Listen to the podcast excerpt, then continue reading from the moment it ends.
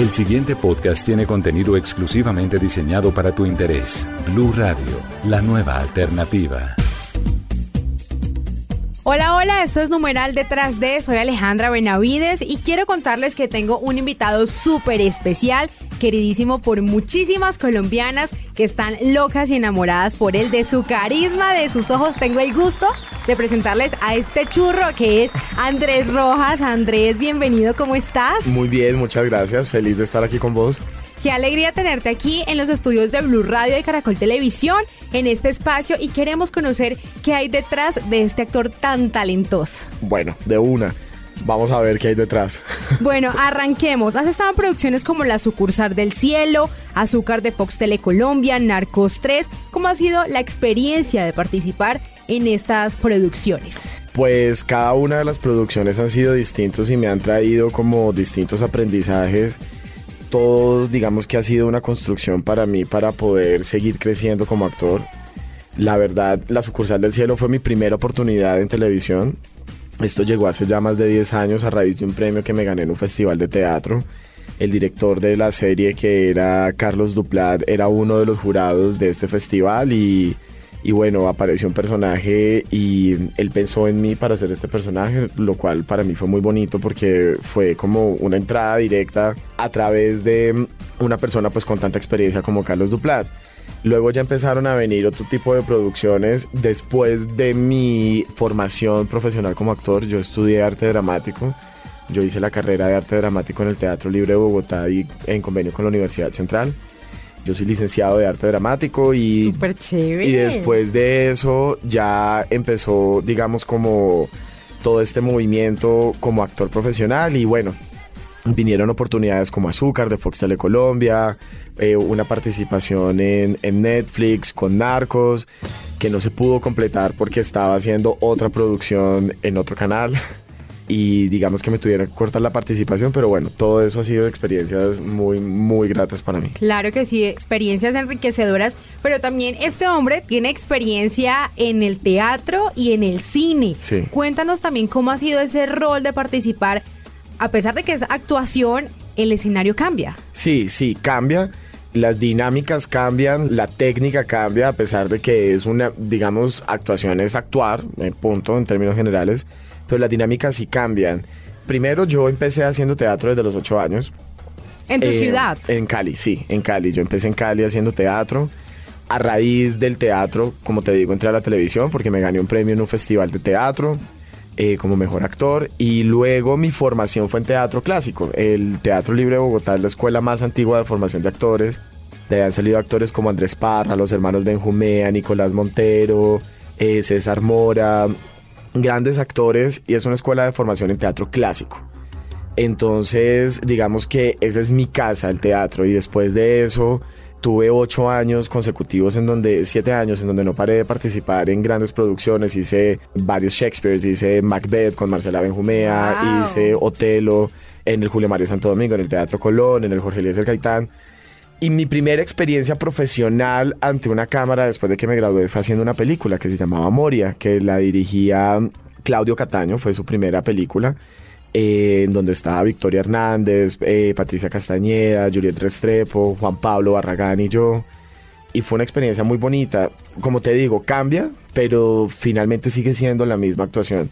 Hay que como moldear un poco la técnica y la intención.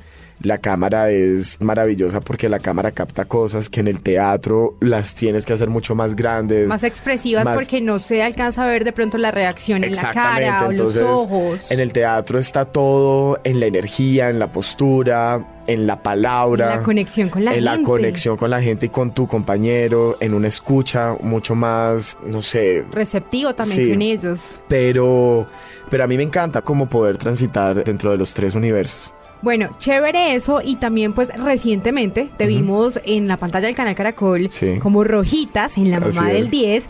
¿Cómo te preparaste para este papel? Bueno, yo soy bastante ñoño, como dicen hoy en día. Yo soy muy juicioso en la preparación de mis personajes.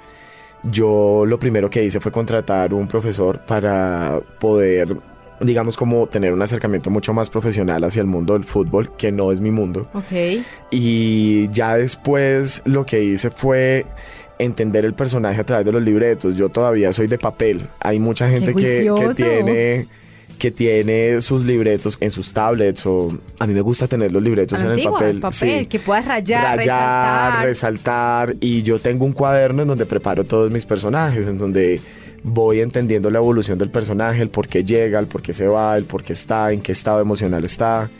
Y básicamente a Rojitas lo trabajé desde, desde el por qué él al principio de la novela tenía como esta pared en donde todo el mundo asumía que era como una persona no muy buena.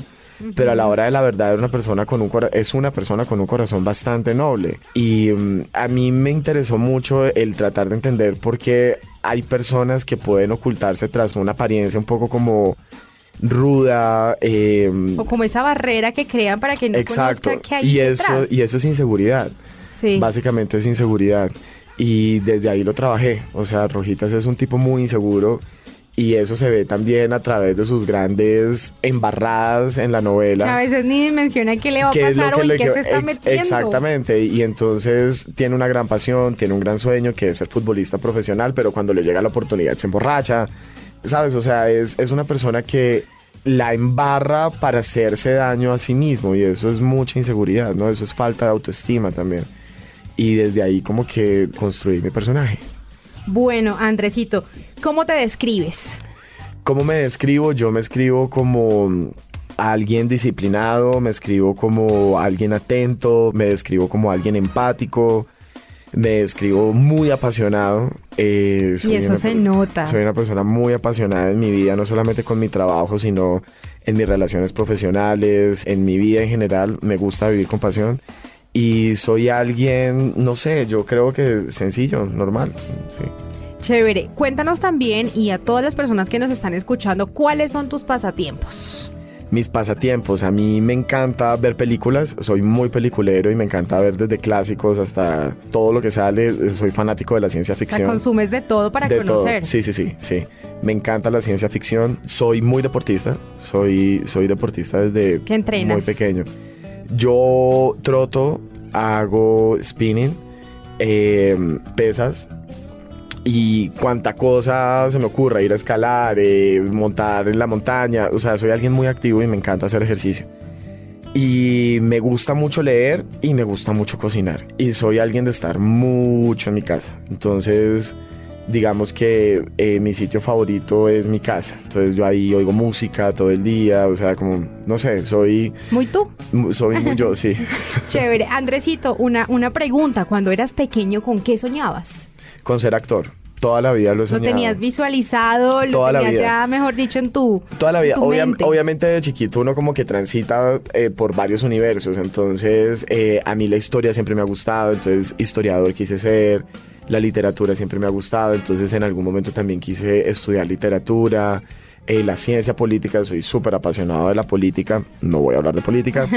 Em, y mis papás son abogados, entonces como que el derecho también era algo que, pero de chiquito siempre supe que yo quería ser actor.